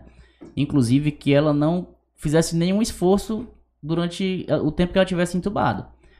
Lembrar que o meu objetivo em entubar ela era prevenir que tivesse lesão ali e destamponasse. Então, o fato dela colocar força ali, tossir com o tubo na boca e tudo mais, poderia destamponar a lesão que tinha no pescoço. A minha suspeita sempre foi essa, desde o início, né? Então a gente se antecipou com a intubação exatamente pensando nisso. Então lembrar, deixar a paciente bem sedada, é, evitar de estar transportando o paciente só com bolos, né? Quem faz é, serviço para hospitalar às vezes se acomoda fazendo isso, né? É, felizmente no nosso serviço a gente tem bomba de infusão contínua, então usa as bombas de infusão, né? Deixa a medicação para o paciente bem sedado. Você está fazendo bolos, você mexe na hemodinâmica do paciente, então isso é muito ruim, né? Então isso é importante a gente pensar, Cervical, neurocrítico também. individualizar, né? Tem muito cuidado. A, a medula, a gente tem que ter o mesmo pensamento do cérebro, né? Tem que lembrar que hipotensão é ruim, a É. alteração de glicemia é ruim, todas aquelas alterações que a Uhum. gente lembrar, a hipóxia é ruim, né? Então, lembrar disso. Show. Show. Então, a, a gente está falando aqui sobre a decisão de intubar essa paciente pelo, pelo transporte, né? Por tudo as ações que vão ser feitas com essa paciente ali na, na emergência, né? E aí essa paciente é, fez alguns exames de imagem, não foi? Então ela tá entubada nesse Tá. momento. Tá entubado. E aí se agora vocês iam descer pra fazer os exames. Isso. Só, é, qual foi a- a- os exames que foram escolhidos pra ela fazer? Foi escolhido para fazer TC de coluna cervical, né, sem contraste. Fazer anjo TC, né, de coluna cervical. E aí foi feita a TC de crânio. Na minha opinião, não tinha necessidade de fazer, mas conjunto com todas as especialidades, a paciente era nisocórica, não sabia Pra onde que a bala para tinha onde a ido? bala tá tinha ido. Tá Apesar de sempre, desde o início, a clínica dela não justificava, né? Ter lesão intracraniana, não justificava. Bom, foi feito um TC de crânio, que realmente estava normal. Posso falar já os resultados? Pode? Peraí, mas aí não fizeram tórax? não fizeram tórax. Cri, cri. Lembra aí que a anjo TC é, cervical tem 100% de sensibilidade para lesão vascular. Então, melhor escolha possível. E, ah, certo, entendi. Então ela fez uma TC de crânio e de coluna cervical sem contraste e fez uma anti-TC de cervical. A cervical deu alguma coisa. De coluna, a TC de coluna cervical tinha realmente uma lesão vertebral importante, com o projétil passando exatamente no canal medular. Né? A gente tem as imagens, acho que dá pra disponibilizar em seguida. E aí a gente é, percebeu na Anjo TC. Não vou falar o que tinha na Anjo TC. É agora a hora, não? de Não, falar. e aí uma coisa que chamou a atenção, né? É que o projétil não foi visualizado na TC cervical. Na TC de coluna Vai. cervical. Tô até hoje querendo saber Né? que, pra onde foi Não desceram e pro por onde saiu. Não, aí foi uma Vai que coisa. tava num cantinho. foi uma coisa Será que que, desceu chamou- pelo canal Foi uma coisa que chamou muita atenção, né? É, não, se não me engano, ela fez só raio-x de tórax mesmo, não tinha nada, não tinha projétil, não tinha nada. E aí a gente ficou, pô, essa bala foi pra onde? Né? Ela tem que estar em algum lugar. E aí a gente realmente Tchararara. tinha perdido o orifício de saída. O orifício de saída tava bem na dobrazinha aqui, ó. Ah, Ah. mentira. Né? Então o paciente tinha um pouquinho mais de densidade de pouso e aí ficou fechado. Hum, Olha aí. Caramba. Mas aí o que chamou a atenção? O fato da gente não encontrar o projétil na TC foi o que fez a gente ir procurar a saída, que tinha que ter. Né? Tinha que ter a saída. Então, assim, pra ela passar, pra estar no abdômen, ela tinha que passar pelo tórax, né? Então tinha que ter alguma lesão. Então, assim, a gente foi reavaliar a paciente e o orifício estava lá comprimido, assim, pelo tecido subcutâneo. Era pequeno o orifício de saída, mas, assim, não, não teria feito uma diferença no nosso atendimento? Acho que não. Pela localização que saiu. Mas se ele tivesse, por exemplo, sido embaixo da axila, É. né? Então mudaria totalmente o nosso pensamento, né? Pensar em outras lesões, como eu falei no início. Então foi mais ou menos isso. É, então ela passou por dentro do canal medular, né? Sim. É, aí é importante lembrar que aí ele vai ter, então, duas lesões, né? Tem a, tem a lesão direta, né, da, do projétil por arma de fogo, mas tem a lesão térmica também, né? Queimador, exatamente. Que aí não, não- é irreversível praticamente. Então, é, é uma paciente que provavelmente não vai ser operada de urgência. É, talvez se for feita alguma neurocirurgia seja para estabilizar a coluna, mas ela deve ficar com essa lesão aí mesmo. É, isso mesmo. E aí a, a, a gente voltou com a paciente para a sala vermelha, né? Enquanto saíam as imagens, né? Demora um pouquinho para reconstrução e a gente foi levar a paciente de volta.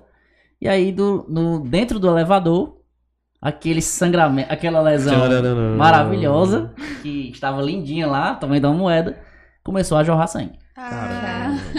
E aí, o Dentro do sangue, elevador. e aí literalmente o sangue jorrou no elevador. Esse elevador do JF tem história, viu, minha gente? Eu vou contar.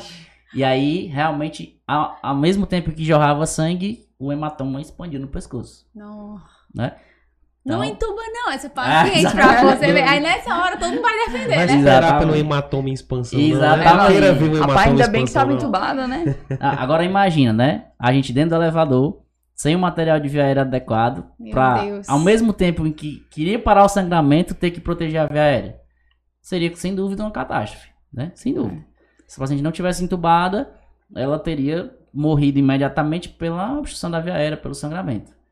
Então a conduta inicial que a gente fez foi colocar o dedo, né? Aí sim, eu explorei a ferida, Aí sim. né? Ela já Aí- tinha des- destamponado. E aí destamponou, realmente fiz compressão direta, tentei localizar o ponto do sangramento, né? E aí consegui tirar de dentro do elevador para dentro da sala com o dedo no local. Né? Que é a primeira coisa que a gente tem que pensar. Sangramento ativo, emergência sanguinante, eu tenho que lembrar uma forma de fechar o buraco. Como é que eu vou fazer isso? Aí a gente tem inúmeras opções, né? Inúmeras opções. A gente tem, logicamente, o nosso dedo. Primeira opção, geralmente, que tá mais fácil, dá mais palpável. Se no pré-hospitalar já aconteceu uma vez eu pegar uma paciente de eu ir com o dedo lá no pescoço, no vaso, a- desde onde eu tava até dentro da sala vermelha, deixar o paciente na porta sem cirúrgica. Mas é o que tinha, né? E, e salva, né? Quando bem Sem aplicado, dúvida. Salva. Sem dúvida. O dedo vai ficar dormente, mas vale a É. pena, né? Se você tá disposto a fazer aquilo, vale a pena. E aí essa paciente a gente acabou fazendo um outro tipo de, de, de parada de sangramento, né? Que foi com a sonda de Foley, né? Peraí, peraí, peraí, peraí. Sonda de Foley. Ixi, é mesmo. Aquela que bota na urina. É? É, Tá confundindo os, os orifícios, não? alô sobrevivente, né? É. Sala de fala. As sondas de Foley tem mil e uma utilidades, né? Sem dúvida, viu? Sério. Mas Então, explique, assim- explique melhor aí essa sonda de Foley no, no No pescoço. pescoço. Pronto, Estudo então, de 2019. Pescoço. Rapaz, recente. Recente, Recente. Não lembro a data exata, não. É. Mas assim, inclusive não é invenção, não é coisa de emergencista, não, né? A gente sabe que na literatura, para trauma cervical penetrante, existe essa forma de parada de sangramento. Então, a gente introduz a sonda de Foley pelo orifício, insufla o balonete, né? Como se estivesse passando realmente no- na uretra. E aí, a tendência é que aquele balonete comprima o vaso que está sangrando, né? Ah, que eu não consegui com uma sonda só. Tá autorizado a passar até duas do mesmo local. Então isso serve para trauma penetrante, por exemplo, na região femoral, que você tem lesão arterial aguda, lesão vascular é, venosa aguda, né? Pega artéria e veia. Região cervical também serve. É, acho que a Bianca fez um na subclávia, né? Foi. Bem semelhante, o caso serviu e para o sangramento, que é uma maravilha. né? A gente vai mostrar a imagem aí para vocês como é que ficou. Tanto no, no, no- na sala vermelha como no intraoperatório, né? Como é que ficou lá o balonete comprimindo o vaso, né? Então a gente, a gente fez a parada de sangramento, então como é que a gente faz? A gente passa a sonda, insufla o balão e faz um clampeamento na sonda, Isso né? foi com soro ou água destilada. né? Exatamente. E faz um clampeamento da sonda para evitar que ela esvazie o que- o que você introduziu no balonete. E aí o sangramento parou. Então assim, ela realmente desse percurso, né, do elevador pro pro pra sala vermelha, são alguns metros, né? Quem conhece o JF sabe. Mas aí isso já foi o suficiente para ela estabilizar. Você percebeu já que ela já chegou taquicárdica, já chegou mais sudoreica, já ficou com palidez, apesar da gente ter colocado o dedo lá, mas assim, foi um jato de sangue que ali foi uma quantidade já considerável, né? Opa, desculpa. Apesar da gente ter, a gente ter Aproxima o microfone. é. Apesar da gente ter feito a conduta imediata, né? Então assim, a gente parou o sangramento, estabilizou ela novamente, a gente resolveu abrir protocolo de transfusão maciça para essa paciente por dois motivos, né, principalmente. Pelo, pelo choque index dela ter aumentado, essa foi a principal indicação que a gente percebeu precoce, e pelo fato dela ser uma paciente cirúrgica, né? Ela Ela- já iria precisar, Exatamente. né? Ela ia pro centro cirúrgico para tratar uma lesão que provavelmente já ia sangrar mais lá quando fosse abordada. Então foram os dois pensamentos que a gente teve, né? Agora, por, por ser Uhum. lesão penetrante e ela estar taquicárdica, já seriam dois critérios. seriam. É, Critérios. lembrando aí do ABC score do trauma, né? São quatro critérios. É, PA sistólica menor do que 90, é, frequência cardíaca maior do que 120, mecanismo de trauma penetrante e o FAST positivo, né? Então acho que aí ela já pontuava Basta ter dois. dois. É, pra poder basta, basta dois pra gente abrir o protocolo, acho que ela já tinha dois. né? Como menos. é esse negócio de abrir? O Abrir. que é isso? O que, é que vocês pedem na hora? A gente sabe que tem serviços que já são mais organizados, né? Como é o serviço do, do, do- JF. do JF, em que a gente tem um time específico do protocolo né, de transfusão, décimo enfermeira, que já, já conhece bem tudo. Enfim, a gente tem pouquíssimo trabalho lá. Porém, É pouquíssimo. não, já para abrir um protocolo de um PTM, né? Agora, em outros hospitais que isso não é muito organizado, às vezes vai precisar de uma orientação. Então, o que abre um protocolo de PTM? Quer falar? É, bom, o, o PTM, ele vai ter. Primeiro, a gente vai, vai lembrar da proporção, né? Que é de transfusão de concentrado de hemácias para plasma, para plaqueta, que é, o estudo Proper mostrou que a melhor proporção seria de 1 para 1 para 1. Né? E então, quando a gente abre o protocolo, a gente já pede logo pacotes, que primeiro, pelo menos lá no JF, vem é, dois sangues, dois concentrados de hemácia e dois plasmas, né? é, na proporção. E aí você inicialmente faz o plasma, né? Que é primeiro para já ir subindo os fatores de coagulação e, e faz também o concentrado de massa. Quanto mais acesso tiver, melhor, principalmente periférico, né? É, e aí, nesse momento, a gente vai pedir exames na urgência, que inclusive se tiver um tromboelastograma, melhor ainda, que a gente já vê o que está realmente faltando, mas você vai pedir é, hemograma completo, né, plaquetas, TAP, TPA e lembrar do Cálcio. fibrinogênio Fibrinogênio. e cálcio. Show. É, o que é tromboelastograma mesmo? Acho que o Kevin gosta um pouquinho desse assunto. Só lembrar. O que, que o Kevin não gosta? Antes do tromboelastograma, né? É, são detalhes, né? Apesar dessa proporção estar bem estabelecida, de 1 para 1 para 1, as plaquetas sempre são reservadas a gente fazer que estão abaixo de 100 mil, né? No contexto do trauma, especificamente. E o crio precipitado a gente só costuma fazer quando o fibrinogênio está abaixo de 150, né? Sim. Alguns artigos, alguns guidelines colocam 130, outros colocam 150. Mas, mas, assim, é importante você estabelecer o protocolo no hospital que você trabalha, tá? E aí, um ponto importantíssimo do protocolo de transfusão maciça é o trabalho em equipe, né? Total. Desde o banco de sangue, ao laboratório, ao médico, ao enfermeiro. Porque assim, se o laboratório não vem para coletar, para tipar, ao mesmo tempo que a bolsa já tá descendo, tá descongelando os plasmas, enfim, não não vai, não rola, né? A gente sabe que não funciona, inclusive em hospitais grandes, que não são bem estabelecidos esses protocolos, né? Então é importante a gente fazer o treinamento da equipe em relação a isso. Faz diferença ser homem ou mulher, idade fértil. Sim. Faz. Tudo isso é importante, né? Então, outra coisa importante que a gente tem aqui no nosso estado, um, um comunicação precoce do pré-hospitalar com o intra-hospitalar, né? A gente tem um grupo aqui, avisando. inclusive a gente utiliza o próprio WhatsApp, né? Um grupo entre o SAMU e os plantonistas do JF com a equipe de transfusão maciça, que a gente coloca o que paciente vai chegar, né? Então, a Alô, gente- SAMU, estão aguardando entrar nesse grupo. Eu só tenho acesso pelo rádio mesmo. dica. Você é, novinha ainda, você é, É, novinha. pois é. O doutor Chamem. Romulo, inclusive, assiste a gente. É, pronto, Dr. Romulo, um abraço. sempre entrar no grupo do PTM. Ele é bem polêmico, inclusive. Mas tem um rádio, né, de comunicação com Exatamente. o, um ambulância, também. é, coordenador e a, o IJF, né? Então a gente já vai avisando é, pra galera já tá lá embaixo preparado pra receber o paciente. Top. É isso, a gente sempre fala o sexo, né? A, a, se tá a idade fértil, se não é, se é homem se é mulher. E outra coisa, como é que tá a estabilidade do paciente, que lesões ele tem, né? O que, que já foi tratado no pré, o que, que não foi, isso é importante. E que especialidades precisaram ser acionadas para a chegada, né?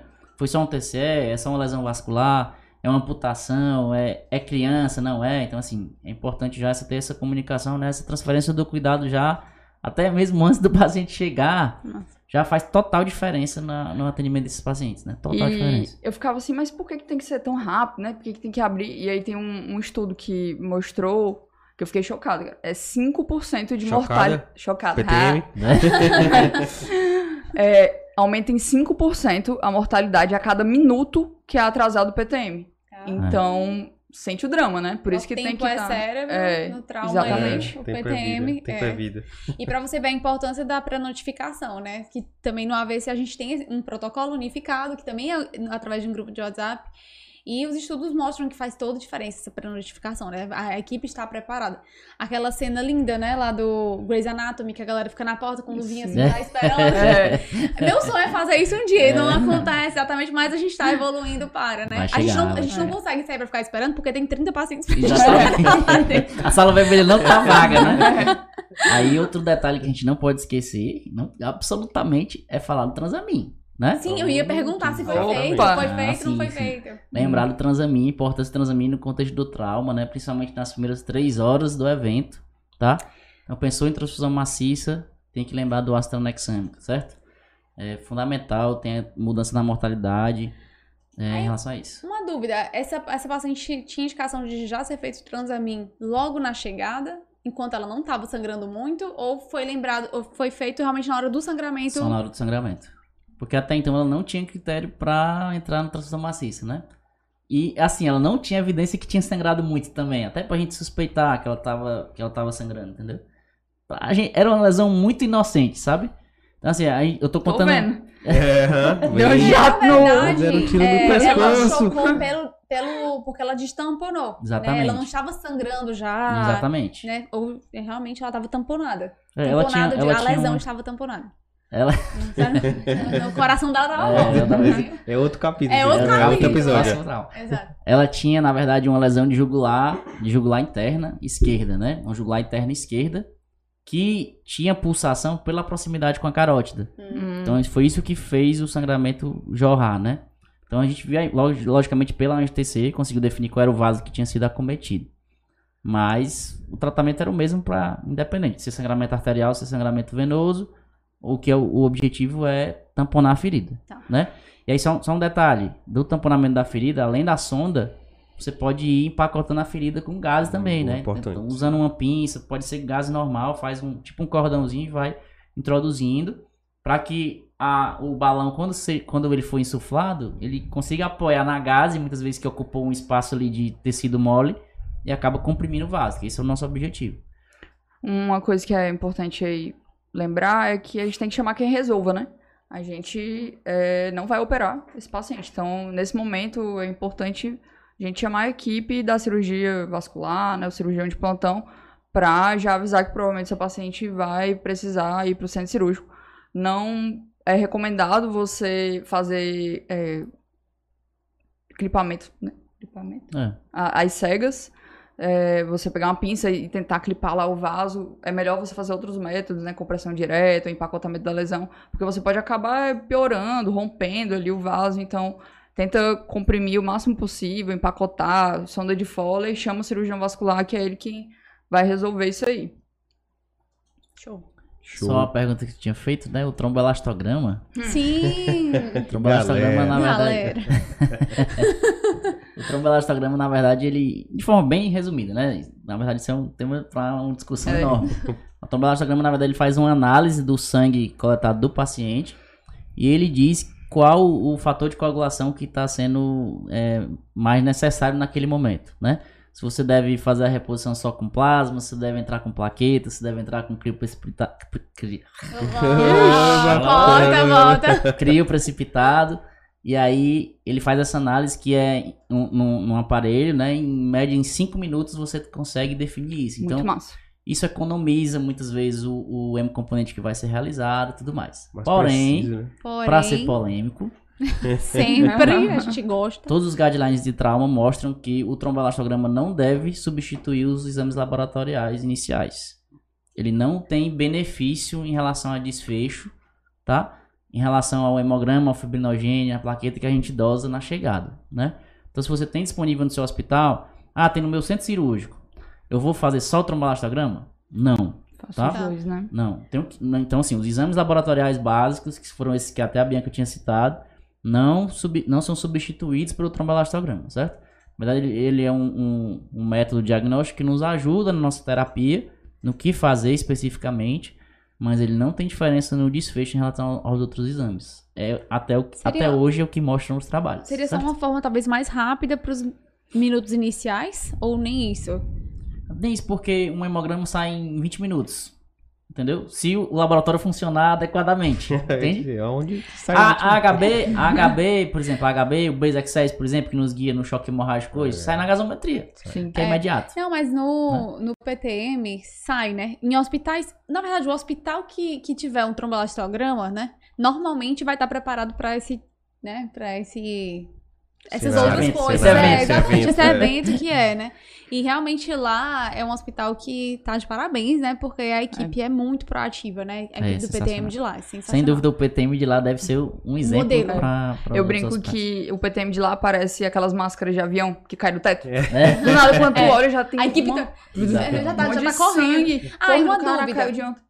Chegou, é, chegaram os hemocomponentes, vai, nessa hora a paciente tá com dois acessos, ela tá com central, onde é que corre? Ideal, vamos lá. O ideal é que seja feito no acesso periférico. Se a paciente tiver só um acesso, ideal é que o plasma entre primeiro que o sangue, tá? Nesse contexto do, do choque hemorrágico, que mata primeiro são os distúrbios de coagulação, né? Não, é, não tô dizendo que eu vou fazer só plasma, não. Veja bem a informação que eu tô passando. Ao mesmo tempo em que esse plasma está correndo, o outro acesso tem que estar sendo providenciado. Ah, que só tem um acesso central. Paciência, vou fazer no é central, né? Não tem problema, mas as evidências mostram que o acesso periférico corre melhor, né? Principalmente os acessos que são mais calibrosos, são mais curtinhos, então consegue descer o M componente mais rápido. Mas se você for escolher, o plasma corre primeiro do que o sangue, né? Mas sempre mantendo, respeitando aquela proporção. E aí, outra coisa que é importante falar é que não necessariamente vai precisar fazer soro nesse paciente, né? É, ele perdeu sangue, eu vou ter que repor sangue. Quanto menos soro eu fizer nesse caso, melhor, porque vai o soro ele vai diluir os fatores de coagulação, vai causar hipotermia, né? Porque geralmente a gente não tem acesso a um, um soro Soroquecido. aquecido. E aí, mas caso fosse fazer, sei lá, o sangue vai demorar, e aí eu quero fazer alguma reposição volêmica, é, vale lembrar aí do, do Plasma Light, né? Que vai ser uma excelente opção. É, muito parecido com o Ringer, mas a vantagem do Plasma Light nesse caso é que ele não tem cálcio na composição e como o paciente depois ele vai fazer sangue, né? O sangue tem citrato, que ela com cálcio diminui o cálcio do paciente, hipocalcemia. Hipocalcemia vai é, piorar, a coagulação, né? Exato. Então, o Plasma Light aí seria uma opção melhor. E outra coisa que eu acho que ajuda muito e me ajudou muito no caso parecido com esse é um push dose de adrenalina. Não sei se vocês fizeram. A gente não fez, não. Mas eu, pe- eu pediria logo pra preparar, porque a gente é, é, prepara mais fácil do que a Noro, né? Que vai ter que diluir 4 ampolas, 234. Um push dose, a gente dilui uma ampola de adrenalina em 100 de soro. Você faz ali 2 ml a cada 2 minutos, só pra aumentar um pouco a pressão. Sei lá, o paciente caiu, de repente, fez uma hipotensão lascada, né? Enquanto não tá chegando sangue, pra segurar a hemodinâmica dela. Pra quem quiser saber direitinho como é que prescreve, tem post lá no Missão. Sobre Rapaz. Merchan, É, merchan. curte lá, deixa seu comentário. Essa página é sensacional. Top demais. Pessoal, que discussão excelente, né? Top. A gente tá indo aqui pra nossa parte final, mas a gente poderia ficar conversando aqui horas e horas, Rapaz, né? não pergunte mais nada, não. É, eu acho melhor. Três da manhã, a gente Não é? Então, assim, pessoal, pra gente ir pra essa parte final, eu acho que vale a pena comentar só mais uma coisa em relação à parte agora da gestão, né? Inconscientemente a gente falou de várias coisas que fizeram ou que podem fazer a diferença para esse paciente em relação à gestão, né? Uma foi em relação à comunicação entre a equipe, tanto intra-hospitalar como do pré-hospitalar para o intra-hospitalar. Então, comunicação, notificação faz total diferença.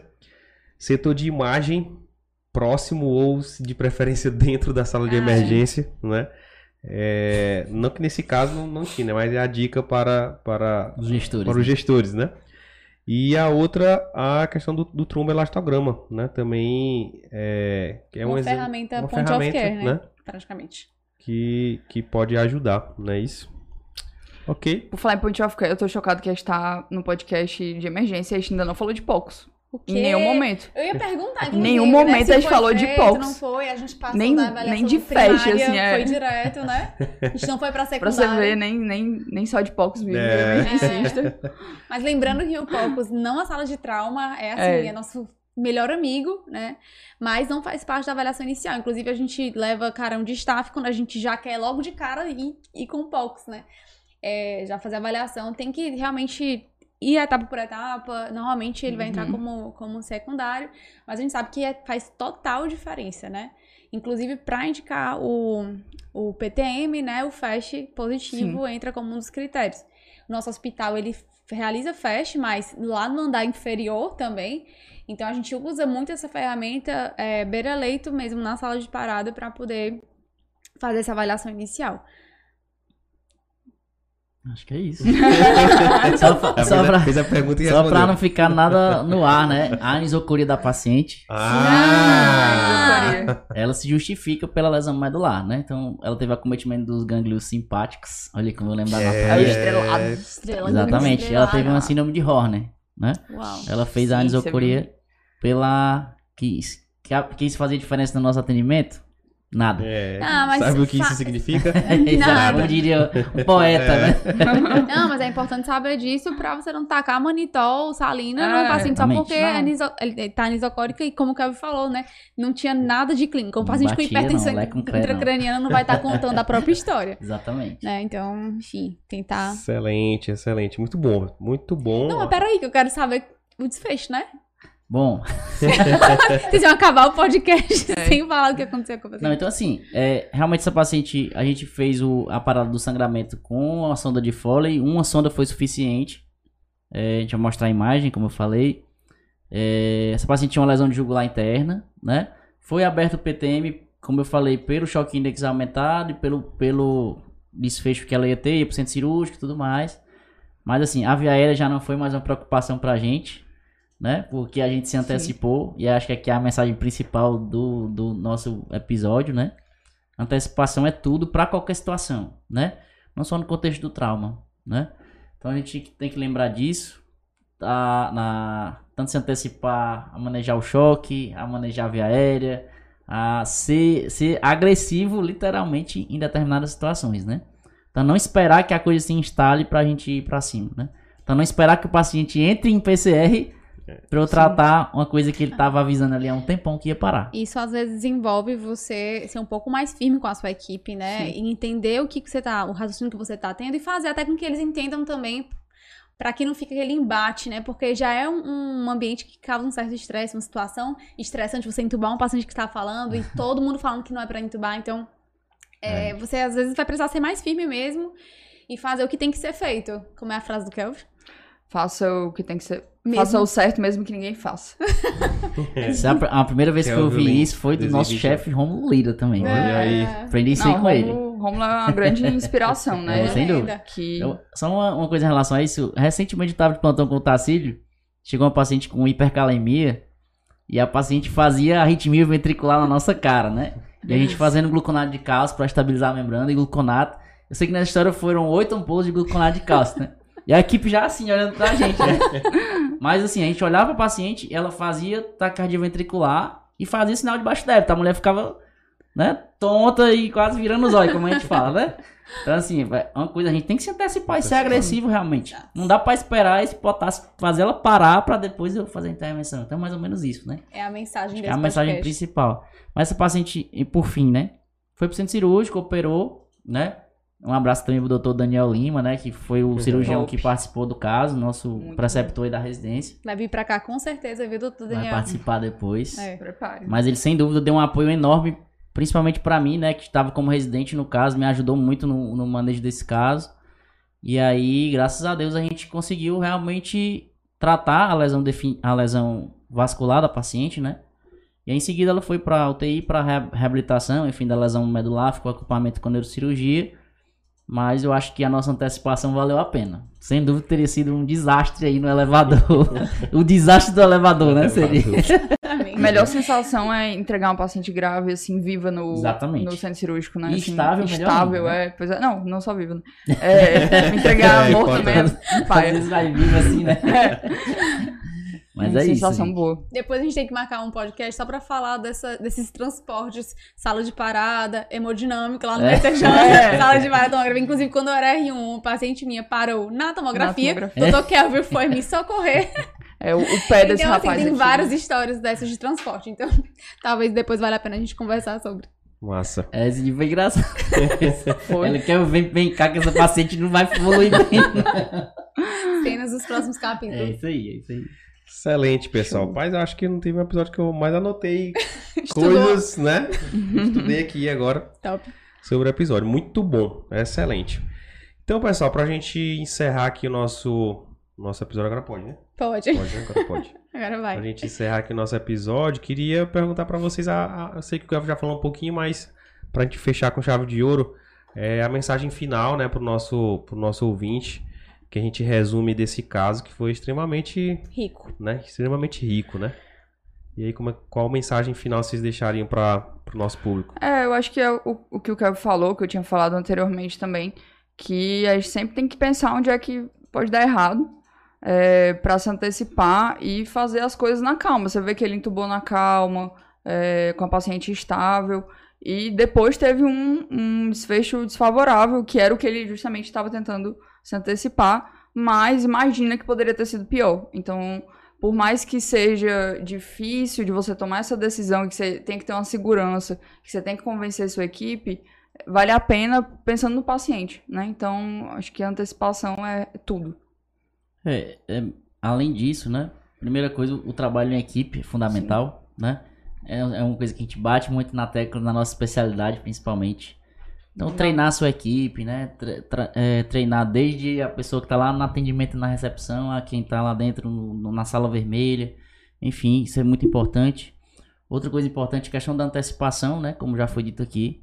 É, os meninos até costumam brincar comigo que você é muito catastrófico.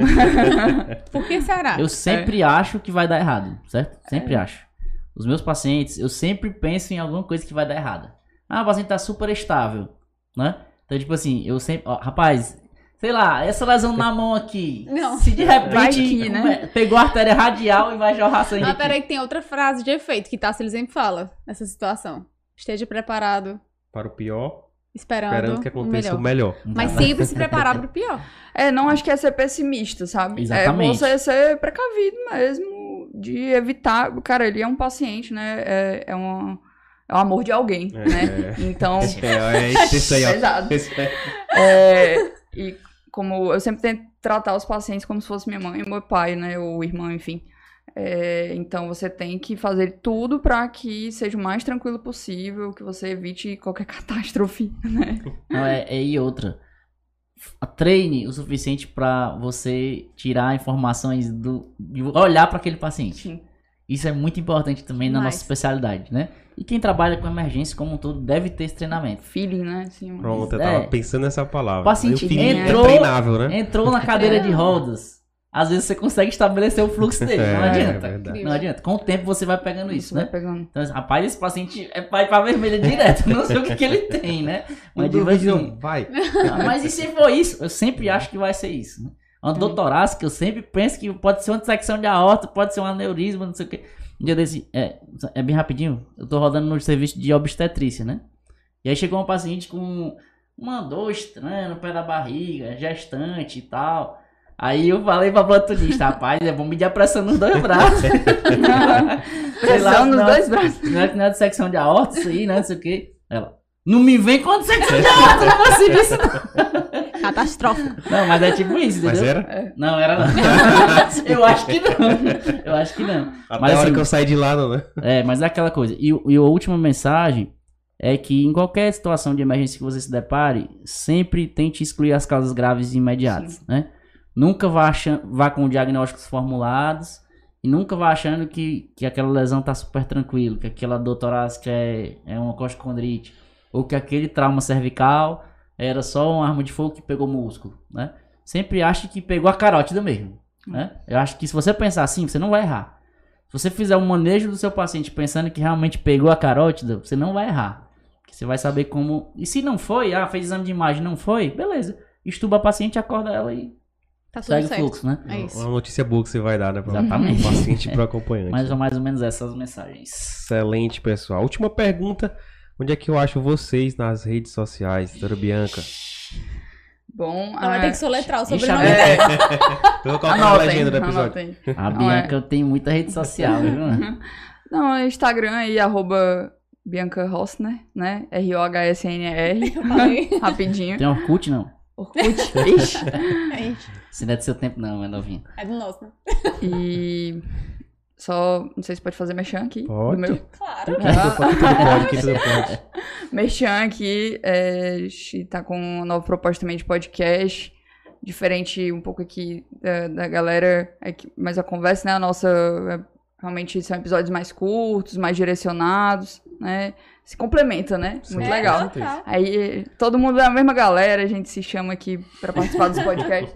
Toda segunda-feira, cenário de emergência. Sigam lá. Muito massa, muito massa mesmo. Show, doutor Kelvin. Rapaz, eu sou mais simples, certo? eu só tenho Instagram, porque é o jeito. Ah, não, então é arroba Kelvin Lins, certo? Acho que tem Facebook também, mas eu não Ainda uso tá lá, mais. Eu não lembro mais assim o endereço. E é isso. E eu tô por os hospitais por aí, vocês É. podem me encontrar. Acho Achei mais lá. fácil me encontrar no hospital do que rede Instagram. social. Com certeza. Bom Que demais. E você, Thaís Leão? Arroba Thais Leão. E? Missão Emergência. Ah, top Missão demais. Mas eu vou ter que criar um negócio desse aí pra mim também, viu? Vai Tem que ser, ser empresário do ramo. Chique, muito chique. Pessoal, excelente episódio, muito aprendizado. Demais mesmo, viu? Foi Foi top. top, viu? Muito obrigado pela presença de vocês e podem aguardar que vão ter novos convites. Se prepare, que ficou vários assuntos pendentes aqui pra gente detalhar, né?